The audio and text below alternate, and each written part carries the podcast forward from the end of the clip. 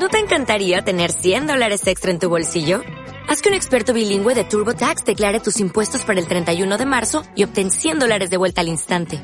Porque no importa cuáles hayan sido tus logros del año pasado, TurboTax hace que cuenten. Obtén 100 dólares de vuelta y tus impuestos con 100% de precisión. Solo con Intuit TurboTax. Debes declarar para el 31 de marzo. Crédito solo aplicable al costo de la presentación federal con TurboTax Full Service. Oferta sujeta a cambios o cancelación en cualquier momento.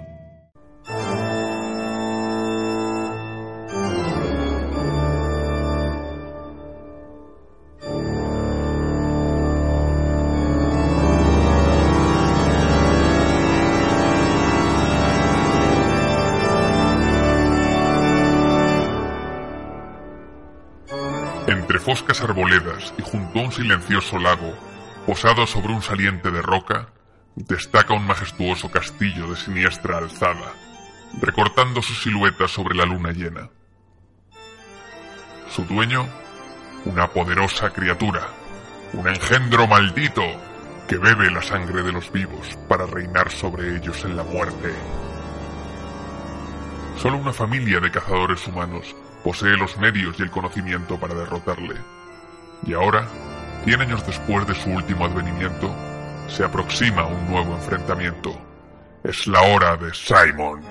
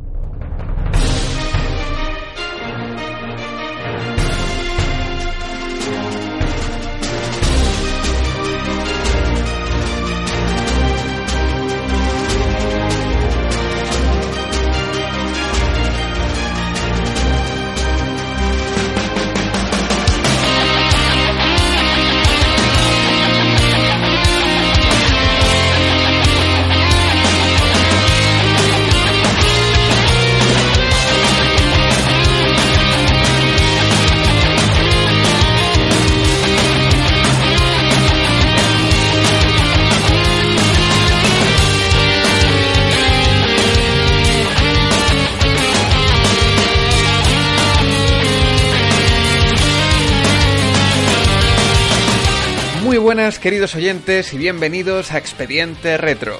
Nuestro programa de hoy está dedicado a un clasicazo con mayúsculas, un juego que ya desde los 8 bits popularizó una ambientación y unas mecánicas. Hablamos del ilustre Castlevania de Nintendo NES. Y como no podía ser de otro modo, me acompaña nuestro cazador de megas oficial, Santi, arroba de en Twitter. Sea bienvenido, caballero. Bueno, muchas gracias por recibirme como siempre, es un honor para mí estar aquí y ya tengo aquí mi Vampire Killer, como se conoce al látigo de la familia Belmont, bien preparado para atizar a unos buenos vampiros. Y servidor el que les habla, Miguel arroba Mike Shinkai, crucifijo en mano y listo para partir a los Cárpatos. Os invitamos pues a esta espeluznante cacería. Está sonando Wicked Child en un remix compuesto por Scarsim y Fishy y esto es Expediente Retro.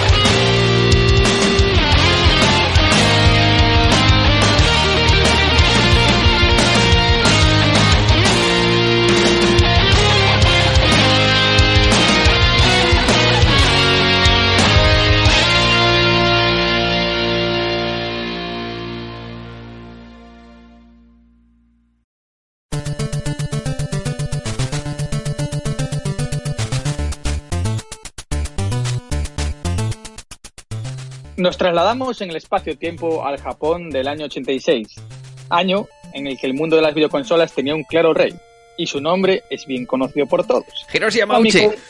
No, era, quería decir Famicom. Famicom, Famicom, dejémoslo en Famicom. Digo, señor, ese, ese mafioso. bueno, Famicom o NES, como se conoce en territorio occidental. Esa consola es la consola con la que gran parte de nosotros crecimos y que a través de la mirada de un niño era la caña de España. Gráficos por todos lados, sonidos de la leche. Eso era lo mejor del mundo.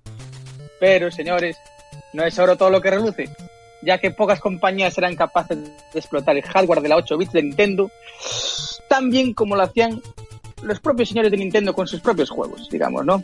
Pero bueno, había una compañía que sí que sabía exprimir bien esa, ese hardware y esa compañía era la ya conocida por todos nosotros, la grandiosa Konami. Bueno, grandiosa en aquella época, ahora está de capa caída, ¿no? eh, es un ejemplo de cómo no hacer las cosas, pero en aquella época lo petaba, sí.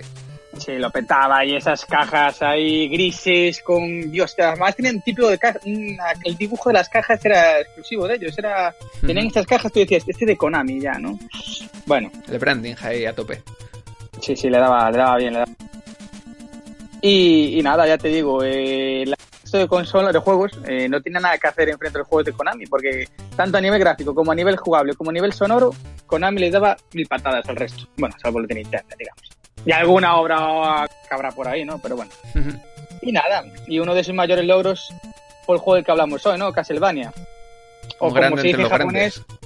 ¿Cómo se dice en japonés este jugazo? ¿Cómo lo llaman? Voy a ¿Cómo lo aclararme la garganta. Sí, por favor. Con acento de Kansai, lo voy a decir todavía. Venga, venga. No, no, lo digo nada normal y ya está. Akuma yo Dorakyura. Así, y la traducción sería más o menos el castillo maligno de Drácula, ¿no? El castillo satánico, Sí, diabólico Castillo satánico, diabólico, a saber, vete tú a saber. O sea, literalmente se viene siendo así, castillo diabólico, castillo endemoniado o algo así. ¿verdad? Esto, esto no le gustó mucho al vicepresidente de Konami América, un señor que se llamaba Emil Henkamp, eh, sonaba muy, muy, muy alemán él, y, y que cambió por Castlevania, lo que viene siendo un juego de palabras entre Castle y Transilvania, que es el lugar geográfico donde transcurren la mayoría de las aventuras del Conde Drácula, de los Castlevania y todo Mm. esa ciudad, ese, ese- ese territorio en los Cárpatos, en Rumanía, donde Donde el mito del vampiro pues arraiga. De todas maneras, fíjate que llevamos solo cuatro programas y, y ya ha habido dos juegos que ha habido un cambio de nombre por motivos así religiosos, puritanos en Estados Unidos. Es decir, en este caso Sí, es un que- buen nombre, es un nombre que tiene gancho, en el cambio, yo, yo creo al menos que tiene gancho, pero es que llama mucho la atención como el miedo ¿no? de los desarrolladores, bueno, de los distribuidores locales a que les pusieran en alguna hoja parroquial como juego satánico, como juego no recomendado, incluso que les cayera una demanda, pues hacía que tuvieran que hacer estos malabarismos y rebrandear todo lo que pudiera ser un poco controvertido. Es curioso, ¿no? política, lo que dices tú, para el miedo a que no encaje dentro del comercio, digamos, ¿no? El juego. Pero bueno, al final el juego salió. Salió el 26 del 9 del 86 en el formato Famicom Disk System, o lo que viene siendo la disquetera de Famicom, la disquetera de Nintendo, era lo que viene siendo una máquina de disquetes que se acoplaba, se acoplaba a la NES o era, o era la NES en sí misma con disquetes. ¿Cómo era eso? No, me- no, no me acuerdo mucho. Pues la verdad Era es que sí, yo creo que sí, pero tampoco te sé decir porque esto no, no vio la luz por estas latitudes, entonces En principio salió así, salió en formato disquetera. Más tarde salió en cartucho, añadiendo un modo fácil en el que pues, te añadían más vidas y más corazones. Y en este mismo formato es el formato en el que lo recibirían también en Estados Unidos en el año en el 87, en mayo del 87, y a finales del 88 lo recibiremos aquí en Europa. en los paletos. Sí, sí, bueno, siempre quedamos para el final, ¿qué le vamos a hacer? Por lo menos lo disfrutamos hoy. Pero nada, ¿y qué te iba a decir yo? Que poco más hay que contar de los desarrollos de los juegos. Es que Konami tenía esa fea, fea, fea costumbre de no compartir el diario de desarrollos con, de sus creaciones y de no mencionar a ninguno, a ninguno de los artífices de sus obras. Hmm. Ni siquiera en los créditos, o sea, Sí. al, fin- al final porque busqué, busqué y rebusqué un poquito ahí, eh, yo creo que ahí me hiciste la cama y dijiste tú, vea, este, que este juego que es de Konami, que el desarrollo es más difícil de buscar, pues lo voy a, lo voy a endiñar a Santi, Me han pillado. Pero nada, nada, no pasa nada, nada, saqué dos nombres ilustres, ahí saqué el nombre del director, eh, Hitoshi Akamatsu, eh, ¿cómo va la pronunciación? ¿Bien? Sí, más o menos, sí, yo creo que se Más entiende. o menos. No me escupiría en un ojo, ¿no? Si me ve Mm, probablemente ¿no? no. Bueno, menos mal. Bueno, este señor es el director de toda la trilogía de Clan Belmont en Famicom así como director de un juego repudiado por el gran Hideo Kojima, que es el Snake Revenge, o conocido antes como la segunda parte de Metal Gear Solid, que bueno, ya el señor Kojima se encargó de hacer una segunda parte de su juego para repudiando a este. Para depreciarlo más aún. Sí, sí, sí, pisotearlo ahí, tirarlo al barro y tal. y, y nada, también podemos destacar también a Hinuyo, Hinu, Yamashita, la compositora, también conocida como Yamako, que debutó en el mundo del videojuego con una asombrosa banda sonora que nos acompaña a lo largo de todo el videojuego y de la cual destacaríamos, bueno, a mí me gustó mucho el título Vampire Clear, que es conocidísimo por todos, hmm. Porque es el título, es la canción que siempre, a ver... Yo creo que es el tema más emblemático, ¿no? De, toda la saga, quizá. Y, va incluido en casi todos sus juegos, ¿sabes? Hmm. Y por eso digo yo. Pero bueno, esta gente, a ver, esta gente junto con un gran grupo de, desarrolladores eh, elaboraron lo que hoy conocemos como uno de las plataformas de scroll lateral 2D más recordados de la historia. Y gracias a eso nos sumergimos de lleno dentro del castillo de Drácula a lo largo de seis niveles, en el cual nos enfrentamos a un sinfín de enemigos de ultratumba. Enemigos los cuales están muy inspirados en las películas de, de la productora Hammer, una productora británica de los años, bueno, tiene un, rango... Sí, después de, la Segunda Guerra Mundial diríamos, pero ya, ya entraremos en detalle. Así que señores, prepárense porque van a entrar, disfrutar y aterrorizarse con el mundo de Castlevania.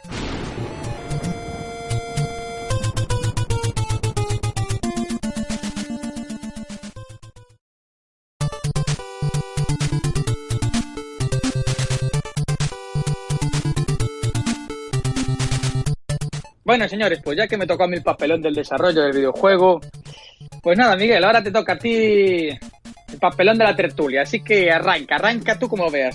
Pues nada, entramos en harina. La verdad es que es un juego que, es una auténtica, un auténtico placer hablar de él siempre, así de forma distendida.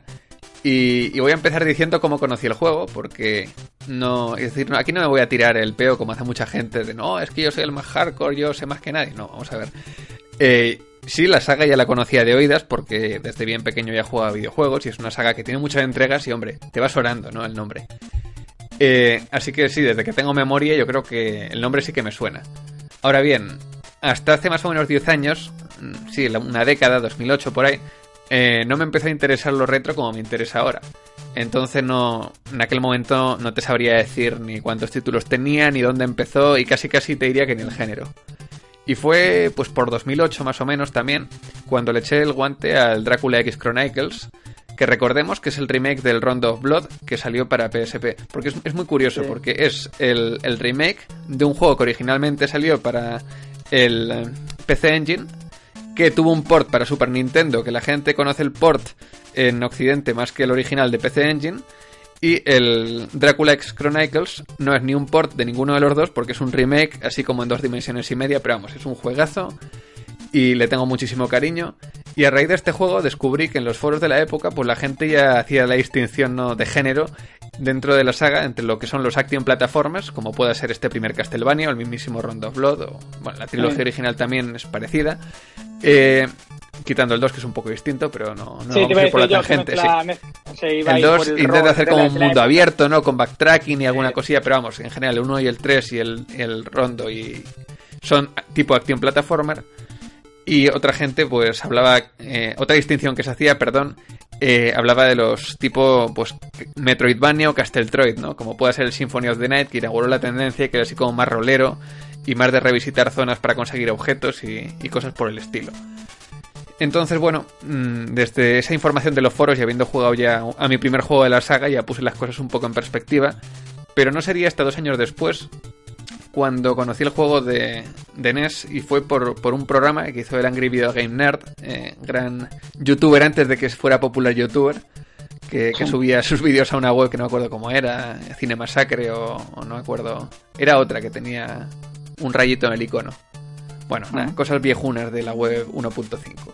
El caso es que este hombre, eh, ilustra donde los haya, hizo un especial de Halloween sobre toda la saga y claro, la, primera entrega siempre se recuerda más y le dedicó pues bastante tiempo. Y no es que fuera tampoco un juego revolucionario para la época, uno lo ve incluso comparando con otros, pues tampoco es aquí la gran cosa, ¿no? Pero hombre, a mí siempre me había gustado la ambientación gótica y la buena música 8 bitera. Entonces fue ver eso y ahí explicado por el nerd y la verdad es que me llamó la atención. Y bueno, recuerdo que por aquel entonces probé un par de niveles y lo dejé, pues porque vete tú a saber, estaría con otras cosas. Pero sí que hace bastante poco, hace como dos años o un año así, unas vacaciones de estos maratones retro que me hago a veces, yo que sé, sería a lo mejor Semana Santa o Navidad. Eh, me puse el juego en plan retro, en plan maratón ahí con, con emulador y haciendo trampa, debo decir, es decir, con save states, de aquello de si me matan, cargo otra vez donde como el punto de control, ¿no? Tramposo, Confieso, confieso. No tengo ya paciencia ni tiempo para repetir niveles desde el principio. Yo también lo acabé así. Honestidad ante todo con nuestra audiencia. Sí, sí, sí, eh, pero vamos, a pesar del, del control es para de comer aparte, ya hablaremos también. Debo decir que me divertí mucho jugándolo y puedo entender por qué es tan icónico a todos los niveles. Y yo creo que es uno de esos ejemplos de un inicio de saga perfecto, porque a lo mejor no está refinado, pero todos los elementos del éxito ya se pueden ver en ese juego. Y eso es algo que dice mucho de los desarrolladores que, que lo llevaron a cabo, yo creo. Mm. Sí, porque no es un, es un juego que se atragante, es un juego que se, se deja jugar joder, eh, a ver, no está engancha a muerte, ¿no? Es un juego clásico, pero joder, es un juego que, que, es eso, que como te digo, deja jugar y, y, lo disfrutas mientras juegas, ¿no? Típico juego de 8 bits que te pica, ¿no? Te matan, pues a ver, no, quiero pasármelo y tiene buena música y una vez que pillas los controles pues son bastante satisfactorios, entonces lo de siempre, Sí, ¿no? a ver, y es, es exigente, joder, pero no es, ¿cómo se dice? No es Ah, no me sale la palabra. No es injusto, no vamos a decir. No, no es, es, injusto, ahí está, no es injusto. Es exigente y cuando te mueres, vale, sí, te puede matar, pero la mayoría de las veces suelen ser culpas tuyas por fallos tontos, ¿sabes? Así es. Y encima eh, se puede, bueno, eso no vamos a entrar en eso porque hablaremos en jugabilidad. Pero sí, sí. Y dime, Santi, ¿cómo, cómo conociste tú este?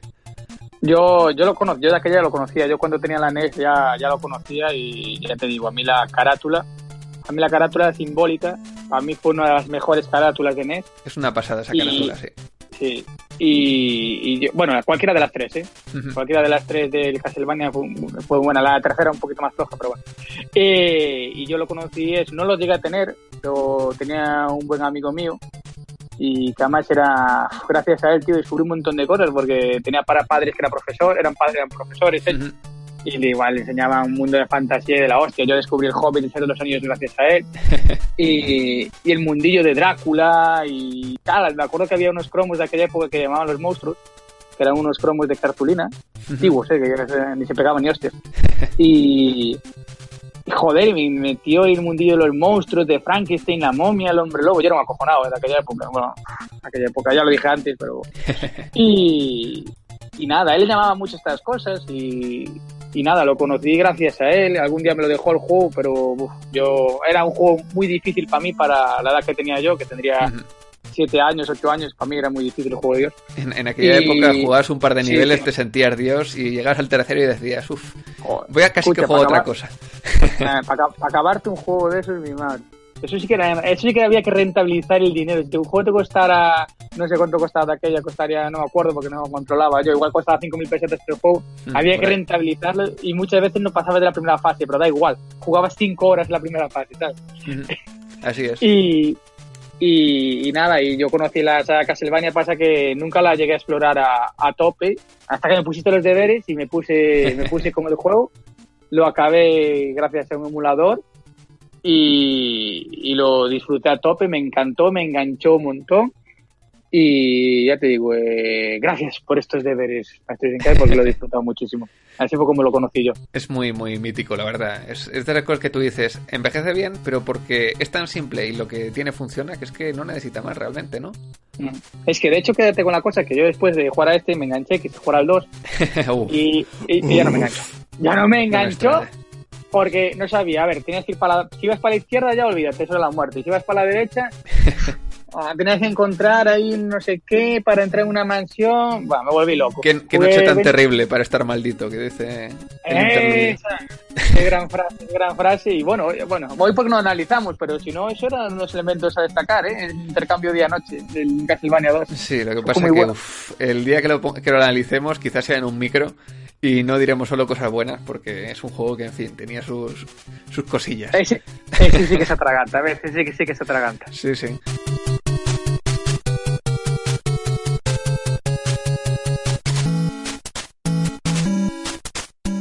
Y bueno, ¿qué te parece si hablamos del argumento? Vale, vale, me parece bien. El argumento de la saga, que aquí pues da comienzo, como es lógico siendo la primera entrega. No vamos a hacer un resumen de la línea temporal porque como os podéis imaginar con decenas de entregas ya va siendo bastante complejilla. Pero sí que vamos a dar un par de pinceladas pues sobre lo que es la espina dorsal del lore y un poco la excusa argumental que van repitiendo los juegos.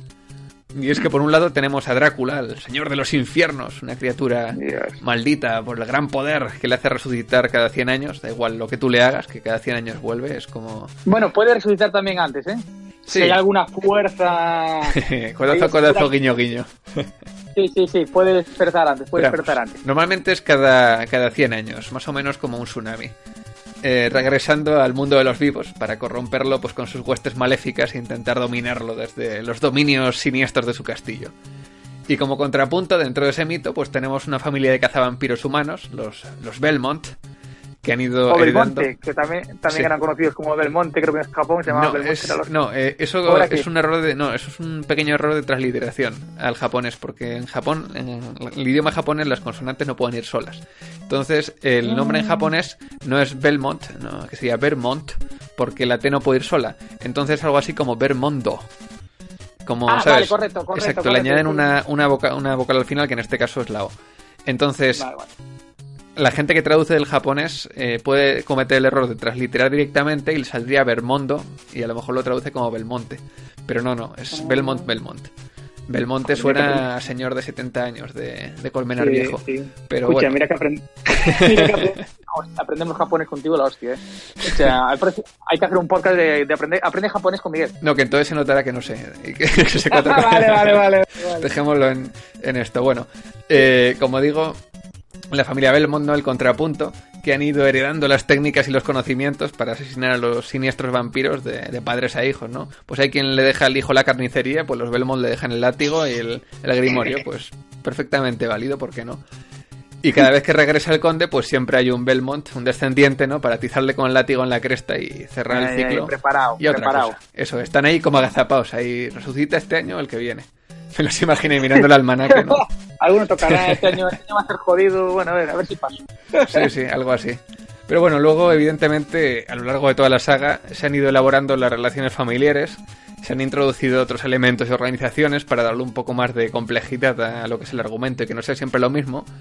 Pero vamos, el principio básico, esa lucha entre el bien y el mal, cíclica, que cada X tiempo vuelve, eh, se repite y sigue en el centro de, de todo lo que es la saga. Sí, yo no sé si, a ver, si después en los juegos posteriores ya se habla un poco más del origen de Drácula, ¿no? Y se mete un poco en la historia de él, de Vlad Tepes y todo esto, Vlad Draculea. Hmm. Bueno, sí, eso eh, no es que el juego lo haga, es decir, a lo mejor hace algún guiño o mete una serie de elementos. Luego, en, la, en las entregas que hizo Mercury Steam, sí que es cierto que quieren darle como un, trasfondo un poco distinto, ¿no? Un poco más narrativo, dramático a, todo, a toda la historia.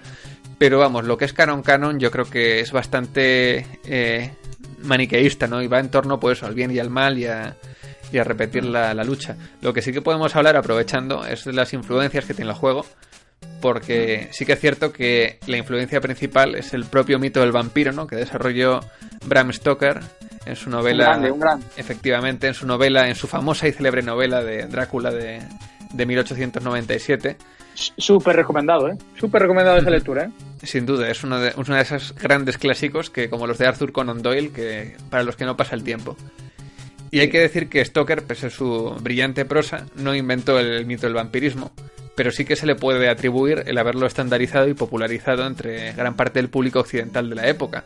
Y tanto es así que muchos de los, elementos básicos que Stoker describe y más o menos define en la novela se han mantenido prácticamente intactos hasta nuestros días y, han tomado influencia en otras muchas obras de, ficción y juegos. Ahí lo vemos plasmado en, el videojuego, en la agua bendita, en los crucifijos. Así es, y, de hecho, eh, simplemente un par de pinceladas ¿no? sobre el, señor Stoker, eh, parece ser eh, que fue asesorado en su momento por Arminius Bambery, que es un erudito húngaro en el campo de la historiografía y el folclore centroeuropeo, que le habría suministrado en teoría información sobre la figura de Vlad Dracula, ¿no? del misterioso y siniestro conde personaje histórico, eh, no según los cánones de, registrados por la historia, sino por la tradición oral de la zona, por así decir.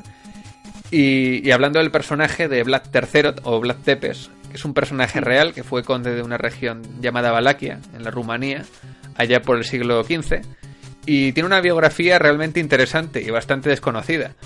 Eh, fue un general en varias contiendas que pasó además parte de su juventud como rehén de los invasores otomanos y sus coetáneos lo describen como una persona tremendamente astuta, aunque quizá lo que más ha trascendido son las historias sobre su crueldad manifiesta, ¿no? Las retorcidas torturas que imponía a traidores y enemigos por igual. Sí, y que te voy a decir yo, que joder, que a, ojos de, de, fuera de Rumanía ese hombre era como el demonio, ¿sabes? Bueno, para los otomanos ya era la hostia, ya, o sea, ese hombre ya ya, ya era impronunciable ya el nombre, ¿no? No era el que ese nombre, ¿no? Efectivamente. Pero allí en la zona de Rumanía el hombre es un, es un héroe, joder, es... Hmm. Y no les hables mal, aún te miran mal. No, no, Tienes una claro. rumana y te echas mal de ojo y te cagas por el resto de la vida. Los tienen ahí como el salvador, ¿no? El que previno la invasión otomana y, la hegemonía de es un sobre héroe, la es como, sí, sí. es como Drake para los ingleses, ¿sabes? Pues igual. Pasa que ya sabemos cómo son los ingleses haciendo sus cosas y sus historias, ¿no? Pegando por el resto del mundo. Efectivamente, ahí, ahí. Bien metida la cuña. Y lo que sí que es cierto es que un poco lo que ha perdurado, ¿no? Siempre al final lo que termina eh, extendiéndose pues es lo, lo más llamativo eh, y lo más altisonante que no, no necesariamente lo más cierto, lo más representativo. Entonces, pues del personaje ha quedado sobre todo eso, su afán torturador, que vamos a ver las cosas como son, lo tenía, es decir, estaba bien documentado. y, y bueno, eso le valió una serie de rumores a nivel del populacho de que si el conde no estaría poseído por el mismo Satán con aquello de con aquel afán que tenía. Y al margen de estas prácticas no se tiene constancia de que bebiera sangre ni mucho menos. De hecho, es curioso como algunos recopilatorios de historias populares de la época lo representan luchando contra los Strigoi, que es una especie de criatura mitológica que serían como una especie de vampiros. Entonces no se sabe muy bien. Sí, sí, dime, dime. Es como, es como se le llaman allí a los vampiros en Rumanía, sí. Claro, sí, pero son así como bestias, más que elegantes.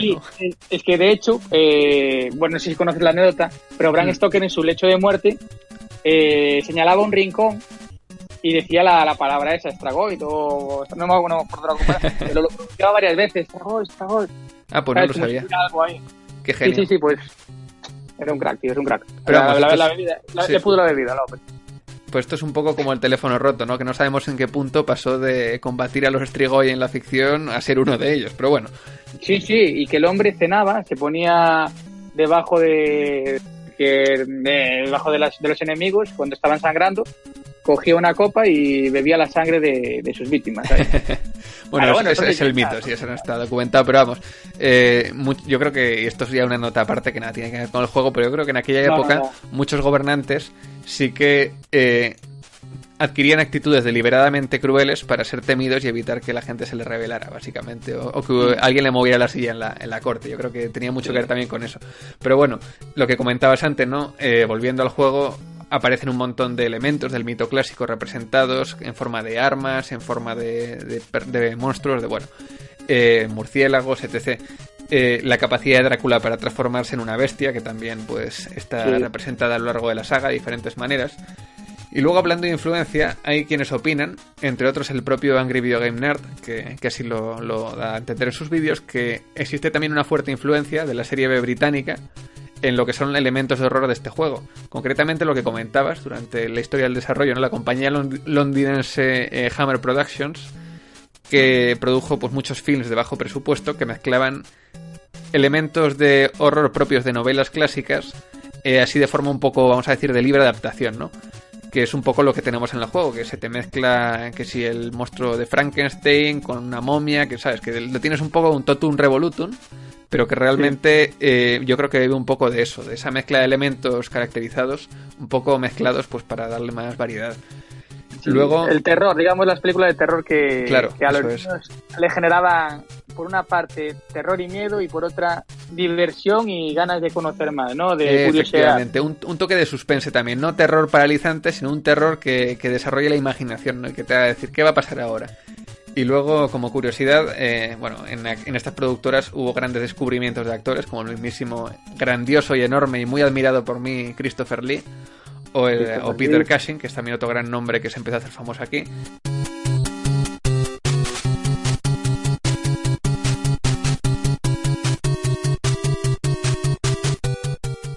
Y luego la publicidad de la época hablaba mucho del horror gótico como concepto. Si leéis los anuncios de la época, sobre todo las revistas yankees, veréis que dan muchísimo la matraca con este tema y repiten mucho. Es como el eslogan, ¿no? El juego de horror gótico, horror gótico.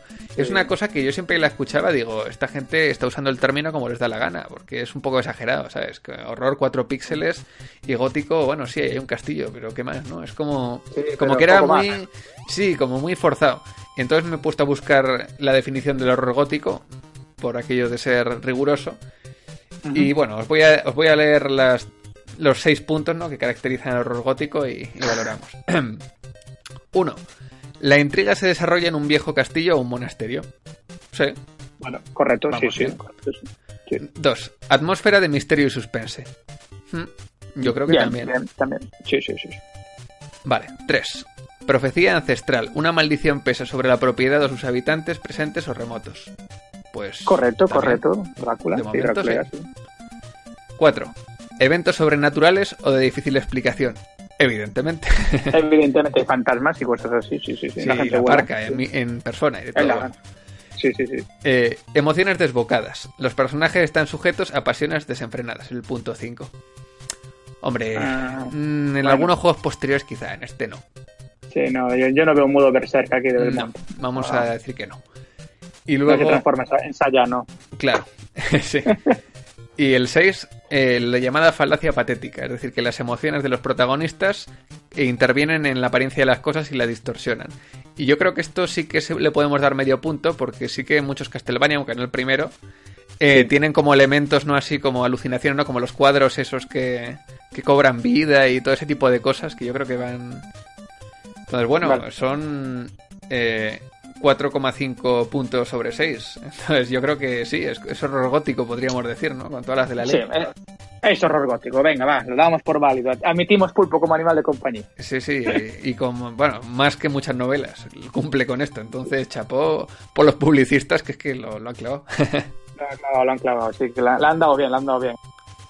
Y bueno, hablando de horror gótico, ya hemos pues, quejado un poco los diferentes enemigos que hay en el juego. Eh, entonces, claro, mezclaba la ambientación muchos elementos distintos. Y toca hablar pues de, los diferentes enemigos a los que nos enfrentamos, que hay un catálogo pues bastante amplio. Muy, muy variopinto, muy variopinto. ¿Hay alguno que te resulte particularmente molesto? En general, no, no, no en enemigo final, sino enemigo general. Sí, o puede ser o final o no final. Sí, yo tengo un par. Sí, sí. Yo es que ya no sé decirte enemigos o zona, o zona, mm. porque hay un par de zonas con enemigos pero suelen ser más o menos los mismos enemigos. A mí las medusas, tío, las medusas me jodían. Iba a decir lo mismo, sí, sí. Las medusas son una putada enorme. Es un infierno, tío. Y además hay una zona en la que es un pasillo largo que te empiezan a venir medusas por delante y por detrás con su con su movimiento ondulante ahí muy psicodélico y sinusoide que, diría un científico correcto correcto cómo se nota que eso es científico también dentro de lo que cabe y claro al final del pasillo ese nos encontrábamos con un caballero que muy cabrón tenía un escudo, tienes que atacarlo por detrás. Era, hacía, era, jodido, El que lanza como hachas giratorias también, ¿no? Pero se te mezclan las medusas con las hachas y dices, me voy de la vida. Y estás jodido, ¿eh? Ahí, en ese aspecto ahí fue donde más, donde más sufrí y los que más, más fuertemente me han, atacado los enemigos esos. Aunque bueno, también los murciélagos de la última zona en la que tienes que atravesar un puente que está como cortado. Eh, creo que no son murciélagos, creo que son cuervos, creo, no estoy seguro. No, no, no, no, son, Ah, vale, vale. Son, murciélagos grandes, como el enemigo. Ah, vale, sí, sí, ya sé cuál dices, ya sí que. Sí, sí. Y, como también había pajarracos, sí, sí. Me he liado. Sí, pues esto es nada, te atacan y como retrocedes, pues. Das el saltito ese para atrás, pues te jode un poquito. El saltito del que luego hablaremos, que te la mainera. sí, sí, sí, el saltito ese cuidado. Y ya te digo, más que, más que algún enemigo final, ¿eh? Por ejemplo, a mí el Drácula del final de todo, cuando se transforma ya, ese a mí, no sé, tenía un. Tenía unas, concho, unas ¿cómo se dice, hombre? Cuando unas pautas, sí, el personaje tenía unos patrones y, era muy fácil de matar. Yo el enemigo final para mí fue bastante fácil. ¿eh? Hmm. No sé a ti cuál tienes ahí, qué espinita tienes clavada ahí con los enemigos. Pues las medusas del demonio, porque es que aparte te da rabia que un bicho tan de mierda, es decir, que le, le rozas y te lo cargas, te, te dé tanto por saco. Y ahí tiene que haber mucho el diseño de niveles, ¿no? Para poner tu habilidad un poco al límite sin llegar tampoco a, a desesperar. Eh, y luego de, los jefes, uno al que le tengo mucha manía y reconozco que no es porque sea particularmente difícil, pero me pone muy nervioso, es el monstruo de Frankenstein y Igor, que los te vienen allá en pareja. Sí, que te viene con el Quasimodo. Claro, sí. Quasimodo que era imposible este, el Igor. Sí. Que es como los, los enanos esos que saltan sobre ti, pero con mucha más vida. Entonces, claro, te encuentras con que tienes eh, dos. Un, un, jefe doble, ¿no? Pero a diferencia de las momias, pues tienen patrones distintos. Y uno va haciendo como barridos, que para esquivarlo es fácil en principio. Pasa que es un enemigo muy alto y depende cómo saltes, te va a pescar igual. Y luego tienes el puñetero Igor que siempre te pega salto y te tira una bola de fuego y es que, no sé, me pongo muy nervioso por tener que estar a dos patrones tan distintos. Y encima después de haber hecho todo el nivel, pues siempre da un, da un poco de, de, nervios. Pero bueno, eh, ya digo que no es de los jefes tampoco más difíciles. Yo creo que la muerte o el mismo Drácula son más complicados que, que este jefe. Mm. No, si la muerte además cuando se te junta con varias guadañas que lanza ahí, pues se te atraganta, se te atraganta. ¿eh? Mm.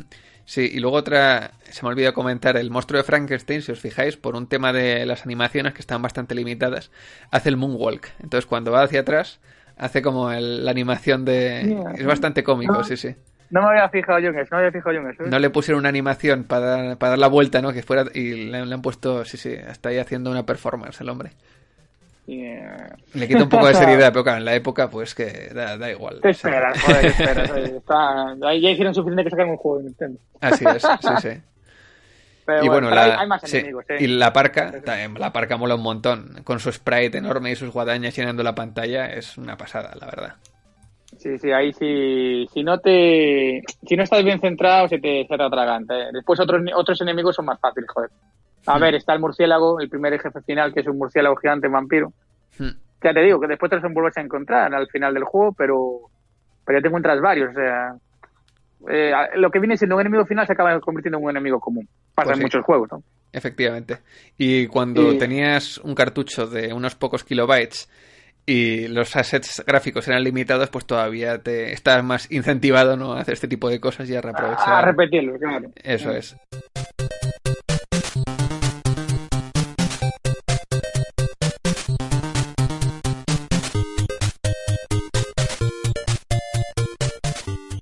Vamos a pasar a hablar de, de la dificultad del juego. Y bueno, la gente dice que mucha gente que lo juega a día de hoy, ¿no? Por tema pues, de la NES Mini, que, que sale también en él, eh, habla de que es un juego muy difícil. A ver, es muy difícil para estándares de 2019, pero yo creo que está a la altura de un Mega Man clásico, incluso si me apuras, yo diría que es un poco más fácil que un Mega Man como puede ser el 2 o el 3, sinceramente. Sí, sí, sí. Yo No te sé digo cómo lo verás. fácil que- que Además tienes el rollo, tienes un handicap que hay que dar gracias a los desarrolladores, a los desarrolladores. Y es que tienes continuous infinito. Sí, efectivamente. O sea, Que tienes que morir- empezar el nivel entero, pero claro, no es lo mismo eso que tener que empezar todo otra vez desde... Claro, sí, sí. Claro, a ver, eso crees que no se agradece. A ver, es lo que hago yo, eh, exige, pero, Hmm, pero no te atormenta de por vida, ¿sabes? O sea, Sí. tienes que hacerlo bien y con cuidadín, ¿vale? Pero, y eso ya te digo, se agradece a los desarrolladores que, que te hayan dado los continuos infinitos. sin duda. Y, y es que aparte, si lo juegas a día de hoy, el control es duro. Duro, durísimo. Los, sal- los saltos duro. tienen que ir medidos, pero vamos, milimetrados. Porque es de los Escucha, juegos... Sí, sí. Creo que lo voy a... sí, eso es, sí, sí, dilo, dilo. Como saltes y no sepas, o sea, no tengas controlado dónde vas a ir, estás vendidísimo, porque Sí. Es decir, una vez que estás en el aire y suel- eh, despegas, eh, ya no puedes dirigir al muñeco. Eso es. O No, sea- no es como los Mario, que introdujeron esa mecánica ¿no? de controlar un poco el aterrizaje para hacer Mm. pequeños ajustes, sino que aquí Claro. una vez que has despegado vas a aterrizar donde ibas a aterrizar desde el principio y no hay nada que puedas hacer Sí. al respecto.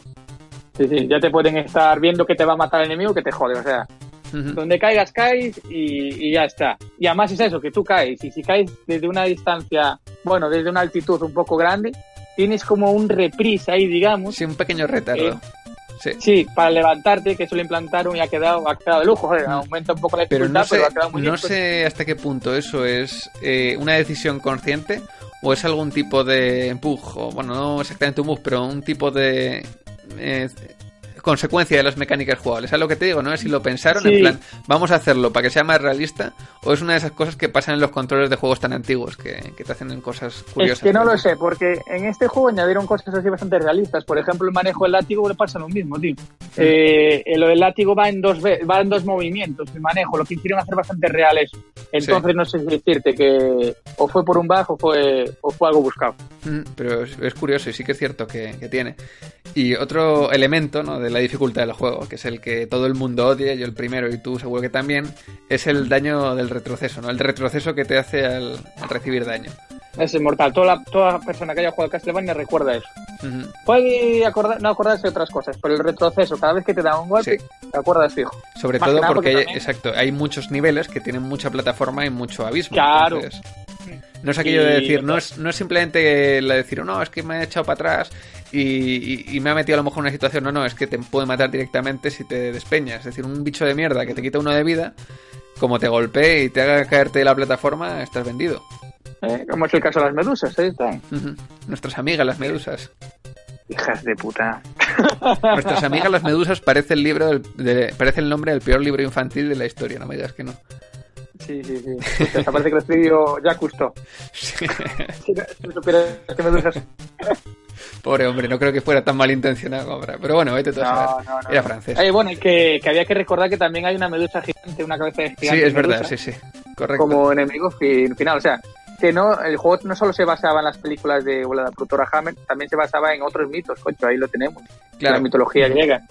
¿Y, qué más? Pues aparte del daño de, Bueno, aparte de las probables consecuencias catastróficas que tiene el daño del retroceso, eh, hay que mm. decir que los controles son bastante básicos por lo demás. Eh, está, quiero decir, tenía que moverse con un mando de la NES y tenía los botones que tiene. Entonces, mm. bueno, cuando aprendes a jugarlo tal y como se diseñó ¿no? y te metes un poco en la mentalidad de la época, no es un juego que, sea muy difícil de, controlar, ni mucho menos. Pero sí que es cierto que jugarlo a día de hoy sin estados de guardado eh, sí que pone a prueba un poco tu paciencia. Se atraganta y además es, es eso, que el juego yo creo que no, que tampoco añadió lo de los passwords, porque yo creo que la gente lo pensó, bueno, los desarrolladores lo pensaron para hacer para pasarse de una atacada al juego. Mm, y por eso no incluyeron los passwords, incluyeron el modo de los continuos infinitos, que aún así, a día de hoy, como bien dices, se pueden llegar a atragantar. O sea, eso con, con el rollo de salvar la partida, que incluye ya la NES Mini o cualquier emulador de hoy en día, pues te puede ayudar un poquito.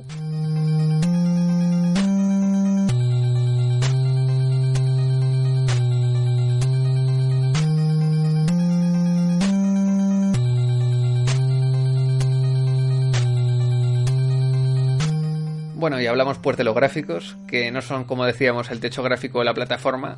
Mismamente el Castlevania 3 los mejora en todos los aspectos, pero sí que es mm. cierto que hay una buena dirección artística y después de tantos años se sigue manteniendo esa, vamos a llamarla, cohesión estética, que lo hace bastante atractivo. Y yo creo que el mejor ejemplo quizás es la paleta de colores que tiene, porque sí, vale, la NES tiene 64 colores máximos, si no me falla la memoria, pero es decir, no hay mucho donde elegir tampoco pero yo creo que todo el que ha jugado al Castlevania 1 recuerda esa combinación, digamos, de grises, de naranjas, eh, rosados, de... Sí, sí, es como muy característico, ¿no? Esa combinación de colores azules también. Sí, los aprovecha bien, los aprovecha muy bien porque cada, cada nivel o escenario tiene su propia paleta de colores, digamos, pero bien mm. diferenciado del resto, joder, es un... Bien diferenciado, pero que a su vez encaja en el resto. Es... Claro, claro, claro. Y bueno, no solo de gráficos vive el hombre, en cuestión de ítems, ¿no? Y enlazando un poco con la jugabilidad que tratamos antes, tenemos varias armas secundarias, ¿no, Santi? Sí, sí, no todo va a ser látigo o vampire killer, como le llaman, porque tiene su nombre particular, el, látigo, puede ser vampire killer, ¿no? Pero además de esto tienes más objetos, objetos secundarios, los cuales activa en Nintendo era aplicando creo que el botón de ataque el B más la cruceta hacia arriba. Eso es. Y y tenías varios, ¿no? Tenías unas dagas que se lanzaban hacia lo largo, era un movimiento horizontal, típico lanzamiento de dagas.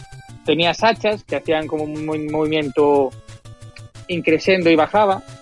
Hmm. Después tenía las cruces, que las cruces eran era la mejor arma que había. Era una cruz que era una cruz grande que hacía el efecto boomerang. Hmm. Que iba y volvía, golpeaba dos veces. Entonces por el precio de uno, sí, sí. Sí, sí, sí. Y era lo más recurrido de todo. A los caballeros con escudo que te tiraban las hachas, eso mano de santo, ¿eh? Claro, porque había el ataque adelante que no le hacía mucho por el escudo, pero después a la vuelta le, le trincaba bien por el objeto. Eso es. Y, y después tenemos el agua bendita que eh, dejaba paralizaba no, no no paralizaba eso era el cronómetro que también lo que iba a comentar después no el agua bendita lo único que hacía es tiraba como era como si fuera una granada que se incendiaba al Mm. tocar el suelo y ella hacía daño a Hacía como una columna de, de fuego y algunos jefes los paralizaba un poco, con lo cual era bastante útil para algunos enfrentamientos. eh, es que me sonaba, me, me- me sonaba de eso y Mm, no sabía sí. si era por el cronómetro, que el cronómetro paraba literalmente el tiempo. Eso es. sí. Pero el agua bendita los paraba así un poco Eso es como y- que se atascan en donde está ardiendo. y creo Mm. que cuando te enfrentas a la muerte es muy útil eso, la verdad. Mm, Eso es. Y, bueno, y después tenías como, claro, tú cuando ibas recogiendo cosas, los ítems también digamos, eh, eh, tenías como sitios secretos donde tú para recuperar la vida, por ejemplo, eh, había como unos pollos, pollos asados que eran los que te recuperaban la vida. No eran los corazones que, que cogías, porque a lo largo del nivel tú vas recogiendo corazones. Pero esos corazones, digamos que son la munición de estas armas secundarias. Eso es. Y Eso realmente es una, es una decisión demencial que tú dices. ¿Cómo puede ser que a alguien se le pueda haber ocurrido que el corazón representa la munición y no la vida como la mayor parte de los juegos? Es decir, Escucha, yo me quedé loquísimo cuando lo descubrí. ¿eh? tú y Y todos. decía, joder, aquí voy de vida, corazones por todos lados. sí. Y, y era por eso. Pero bueno, aparte de eso de la munición, también había como otros otros cajones que te iban dando como unos eh, te ponían como un número romano en la parte superior de la pantalla, que era Sí. como eh, en vez de lanzar el ítem, por ejemplo, en la cruz, una daga, una vez, una única vez, porque claro, tú la lanzabas y te quedabas vendido después. Ujú. Pero, eh, por ejemplo, estos números, es que eran, yo creo que eran como unos cajones con que tienen dentro el número romano, ¿vale? Eh, tú, por ejemplo, tenías dos, el número dos, número romano arriba, era Sí. que podías lanzar dos veces eh, esa arma secundaria. Te un tres, tres, tres veces. Y pasaba una, una movida, que tú cuando cogías otro ítem diferente, que te volvía a cero. O sea, todo lo que tenías ahí desarrollada esa, esa arma secundaria, pues nada, se te jode y vuelves de cero con, con otra arma secundaria. A ver, dentro cabe es algo lógico, pero Claro. yo que igual para los juegos de la época no era tan lógico. No, eh, pero vamos, en general la interfaz está muy bien, muy bien parida, pero esa decisión es que no se entiende. Eso, eso de, Y yo lo de de los que te recupere la vida los pollos, pero los corazones de, de munición, en fin. Sí, además que lo quería mencionar antes, que me quedé atascado, que, que los pollos los conseguías, estaban en sitios secretos, que Sí. eran como en las paredes finales de nivel, que le tenías que dar un latigazo o algo. Sí, emparedados Y- estaban. Que, que Sí. tú te imaginas a los albañiles poniendo pollos entre las paredes, que es todo tan grotesco. No, eh, oye, te encuentras al, po- te encuentras al pollo albañil, ¿sabes? Y escondiendo munición en los candelabros, ahí apretando, ¿sabes? Como los- las dagas y no sé. Pero vamos, eh, son juegos antiguos, tenían estas cosillas, pero mm, muy Hay que quererlos igual. Hay que quererlos. Con más razón hay que quererlos, que, que son especialistas. sí.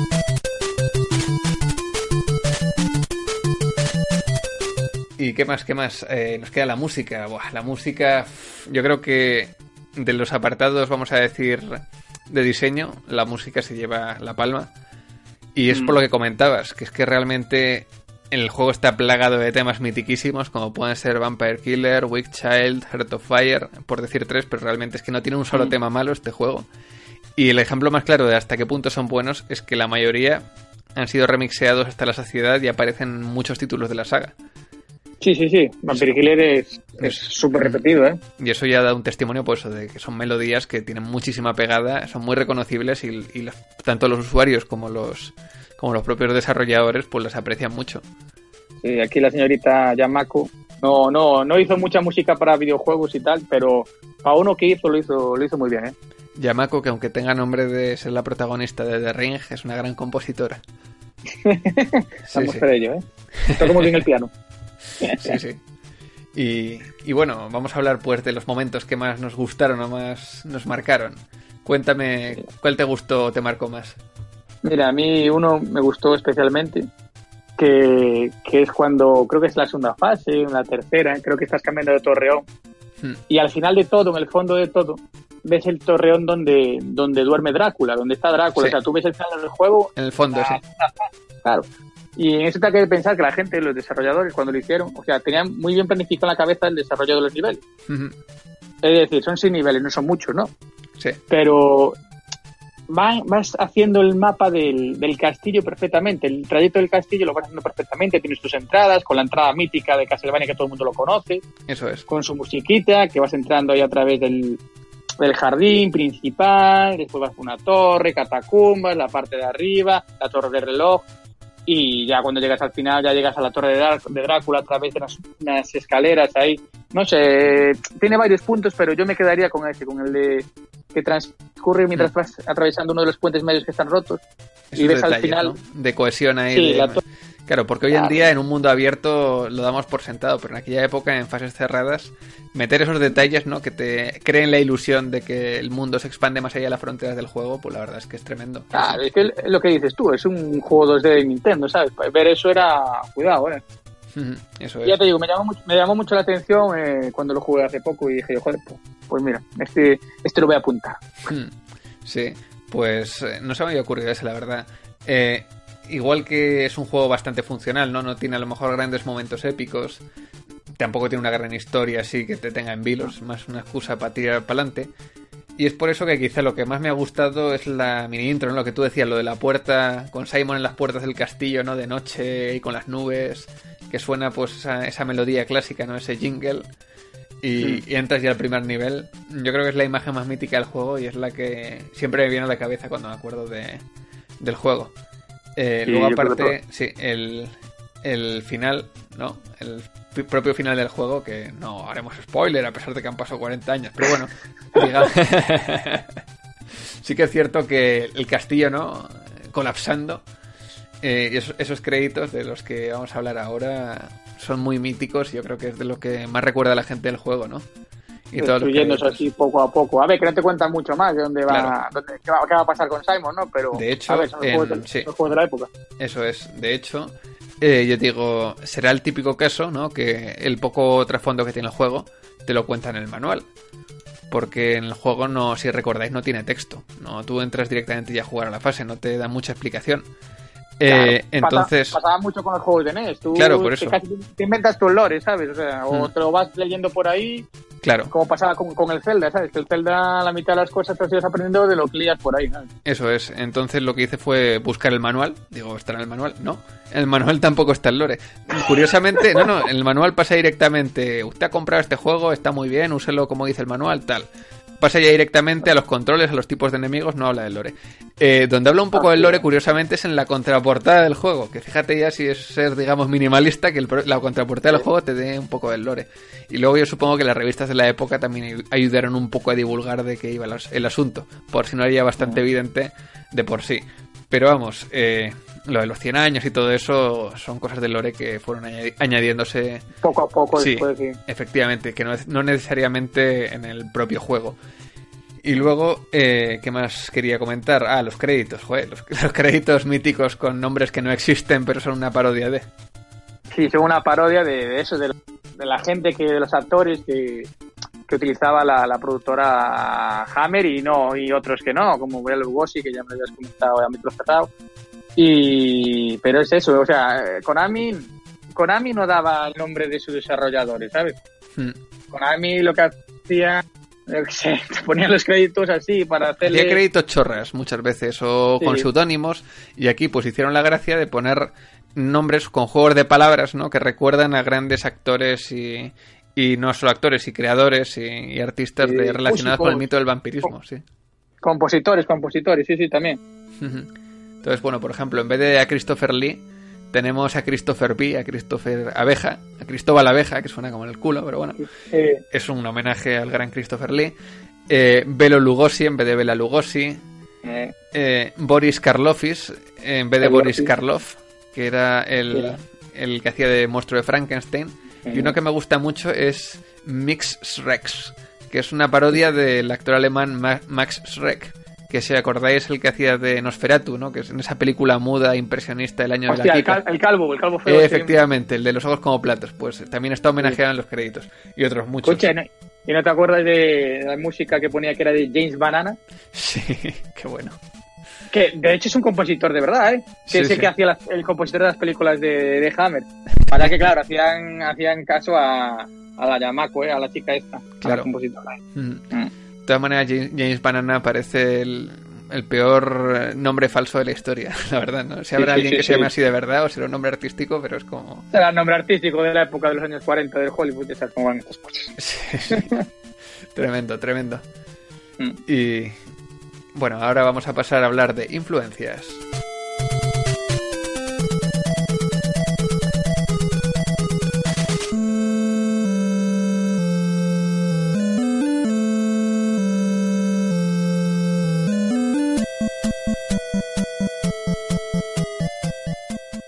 Y bueno, el Castlevania, como decimos, influenció a bastantes juegos de forma quizá no tan patente y quizás sí más sutil, pero hay que decir que la, del mismo, de la misma manera que la saga se inspiró un poco en Ghost and Goblins, ¿no? Porque, por ejemplo, si uno con- eh, compara el control y compara algunos elementos de la jugabilidad, pues son bastante parecidos. También hay que decir que después del Castlevania surgieron una serie de imitadores, en unos casos más descarados y en otros casos pues más, más originales, vamos a decir. Muchos que nadie recuerda, pero también puso las bases de otra saga famosa, como es, y aquí me van a matar probablemente algunos de sus fans, el propio Ninja Gaiden, porque sí, vale, son sagas muy distintas, empezando por la ambientación, eh, pero la jugabilidad y el planteamiento de los niveles en realidad es muy muy parecido. Y viendo Creo la estás relación temporal, yo creo que no es aventurado, ¿no? Estabas hablando con un fan de Ninja Gaiden, chaval. Pero te has cagado, ¿Y ¿sabes? lo- los ves parecidos o no? ¿Tú qué dirías? Eh, ¿Sabes qué pasa? Que yo en Ninja, en Ninja Gaiden, claro, la movilidad que me da el ninja no me lo daba, no me lo daba sí. Simon. Hmm. Pero bueno, el uso de los sprites y, y los niveles sí que sí que les puedo ver bastante influenciados uno, uno del otro. ¿eh? Ujú. Sí, no tanto el control como el resto de elementos, ¿no?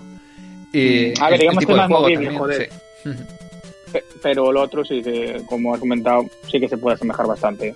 Y sí, y artísticamente también se pueden dar hasta un aire, a pesar de que son ambientaciones muy distintas. Si hablamos de, de juegos 3D, como los Castlevania 3D no vamos a hablar porque es que es, en fin, para que si no puedes decir algo bueno de algo es mejor callarse, ¿no? Eh, vamos a callarnos. Pero si estirando un poco eh, el concepto, el concepto es el concepto, eh, podemos ver algunos elementos comunes incluso en la saga de Bill May que ahora está tan en boga por la quinta entrega. Que vale, que es un ritmo frenético y que está otros rollos como es quizá pues los combos o como es el, el propio frenetismo no de, de entender el combate casi casi como un baile. Pero yo, ¿qué quieres que te diga? Lo veo un poco como el sobrino nieto lejano por parte de tío, ¿no? Algo así como ambientación así, no sé, no sé qué, qué opinarás. Sí, bueno, el Castlevania el abuelo, Exacto. ya envejecido ahí, May Cry ahí el revoltoso. Sí, bueno, el nieto el- revoltoso. Sí, sí, el, el Castlevania es el abuelo venerable que ya no se acuerda ni de su nombre, que está ahí en la residencia maldiciendo a, lo- a los jóvenes de vez en cuando. Y el, el nieto es el típico millennial quejumbroso que llora en Twitter cada dos por tres y, y se va a armar lío por ahí, ¿no? De Ay, botella. ay, ay. Hacer, hacer dado, grafitis en, en un tren de cercanías y todo ese tipo de cosas que hacen los has, jóvenes. has acertado, has acertado como el ¿eh? Pero bueno, sí, May Cry, pues, esa ambientación también gótica, pues yo creo que también, también la tiene, ¿no? Y yo creo que ya solo queda hablar de versiones, ¿no, señor Santi? Sí, sí, porque de este juego hubo bastantes versiones, ¿eh? Unas Mm. más acertadas que otras. A ver, aparte del mítico ya de NES, también le pusimos jugar en Commodore 64, en Amiga, en PC. Y en MSX tuvimos una versión que yo, yo no sé si llegó a ver, no, me acuerdo ahora si llegó a Europa antes que, que el Castlevania, no sé cómo fue la cosa ahí. Pero es el Vampire Killer, le llaman Vampire Killer, igual que el nombre del látigo y que digamos que es como un remake, o eso me hizo a mí entender todo lo que leí cuando estudié, cuando lo estudié el tema, que es como un remake del juego, lo que quisieron hacer, pero no pudieron llegar a hacer en ese momento, de mezclar el Castlevania con, con cosas de rol, con, Hmm. con conceptos de rol, ¿no? Con elementos más Casteltroid, ¿no? Metroidvania un poquito así, Sí. backtracking, Ah, no, objetos Con que backtracking, recopilar. ahí está, eh, objetos. Tú, por ejemplo, en el DNS tú avanzabas de un nivel a otro. En este, para avanzar de nivel, necesitabas una llave. Hmm. Claro, y esa llave la conseguías o bien dándole porrazos a las paredes, como era el caso de los pollos, para recuperar vida, o bien igual te la daba algún enemigo, ¿sabes? Hmm. Hombre, emparedar Y- una llave es más lógico que emparedar un pollo, porque la llave no Sí, se te va a poner guarda. pocha. Guarda más secretos, guarda más secretos. Y, y nada, la gente decía que a nivel gráfico, que, a ver, había fases en las que sí, que era mejor el, el Castlevania del NES y otras en las que era mejor el de MSX. Yo creo que esto es para gustos eh, colores, ¿no? Es como, ¿qué Aladdin es mejor? ¿El Aladdin de Super Nintendo o el Aladdin de Mega Drive? O, el de Mega Drive, es igual. Y, con el sonido pasa lo mismo. Algunos dicen que le gusta más uno que otro. Lo que sí hay que destacar que la fase final, eh, cuando te enfrentas a Drácula, eh, sí que aparece, cambia el escenario. No es una torre, es una torre, pero no tiene el fondo negro como en el de NES, sino que en el fondo aparece una foto de Drácula, del conde de Drácula, así mm. en gigante, ¿sabes? Y bueno, son, variaciones que hay, hay. Pero bueno. Y, nada, no, sé, chicos, yo si queréis jugar ahora a Castlevania, yo creo que lo más fácil que tenéis lo tenéis en una NES Mini, ¿eh? Pues o si no, tirando emulador, ¿no? ¿Tú qué dices? Sí, bueno, realmente, eh, quiero decir, hay muchas maneras de jugar porque, sin, sin ir más lejos, si tenéis una NES en casa y os va a lo retro, en plan sentir el, ¿no? el feeling del control clásico y de abrir la ranura y meter el cartucho, pues hombre, no creo que sea un juego muy caro, más que nada porque hay muchos. Sobre todo si es solo el cartucho y no lo pilláis con caja, no creo que sea muy caro. Luego, pues opciones todas las que queráis. En la NES Mini va muy bien porque el control es original y tenéis para hacer save states como si fuera un emulador, con lo cual podéis jugarlo un poco a cachos, vamos a decir. Eh, un poco más eh, menos hardcore y más casual, según nos vaya dando, ¿no? Para llenar ratos. Eh, otra opción es el emulador, sin duda. El emulador, si, tenéis copia, pues va francamente bien. Un emulador de NES, pues si os podéis imaginar que es que lo tira hasta el Firefox prácticamente. Había creo que algún emulador web por ahí y todo. Eh, habrá alguna versión móvil, ¿eh? Como digo todo. Sí, eh, lo que quieras. De móvil, vamos, ya está ultra, ultra emuladísimo y, funciona perfecto. Y bueno, siempre tengan la opción de, de, comprarlo en la store de Nintendo, que está por 5 eurazos. Nintendo, que, que no tienes vergüenza, ¿cómo se te ocurre pedir 5 euros por un juego hace 35 años. Es que... Joder, ya lo tenían que dar gratis ahí con el servicio online, joder, como hay sí, muchos. Eh, sí, bueno, creo que la suscripción de Switch, la suscripción de Nintendo Online sí que tienes un, un indie gratis, ¿no? Por cada cuota, algo así, pero vamos, que es que da igual que 5 euros esto lo hace otra, cualquier otra compañía y la despellejan, pero como es Nintendo... Escucha, los, que, los queman vivos, ¿eh? Los queman vivos. como es Nintendo, ah, Nintendo, ¿cómo eres Nintendo? ¿Qué cosas tienes? Bueno, 5 eurazos que si os sobran, pues es un buen juego, pero caray.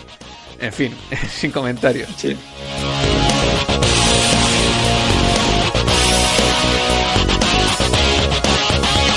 Yo creo que con eso hemos hemos tapado bien el hueco de Castlevania. Creo que los aficionados estarán contentos con nuestro trabajo y nuestros aficionados también de nuestro podcast también. Esperemos, esperemos. Y, sí, sí, y no sé qué decir, hombre. Eh, ¿No tienes que anunciar alguna sorpresa por ahí o qué? De, sí, bueno, no, no, vamos a, entrar en muchos detalles, pero vamos a decir que antes del próximo expediente retro publicaremos una sorpresilla que quizá algunos intuyáis por dónde van a ir los tiros, otros no, pero yo creo que os va a gustar yo creo que os va a molar porque está muy en la línea de lo que estamos haciendo. Y, pero va a ser un poco desde otra perspectiva, un poco distinta y, con otro, otro formato. A ver qué, qué opináis. Pero bueno, no nos adelantemos, ya, ya, lo, ya lo veréis cuando, cuando toque. Próximamente en sus oídos. Efectivamente. y bueno, damas y caballeros, yo creo que ya lo hemos pasado de miedo, ¿eh? ¿Eh? Pun intended. Y hemos contado gran parte de los secretos y, los, los, diferentes eh, asuntos que, a los que homenajea este juego. Así que poco más que comentar. Que no os olvidéis de seguirnos en Twitter, arroba expediente retro. También seguidnos en nuestras cuentas de iBox, iTunes y o Spotify. Y esperamos que os haya resultado entretenido e interesante lo que hemos dicho. Santi, señor Santi, muchísimas gracias por su presencia aquí y su opinión.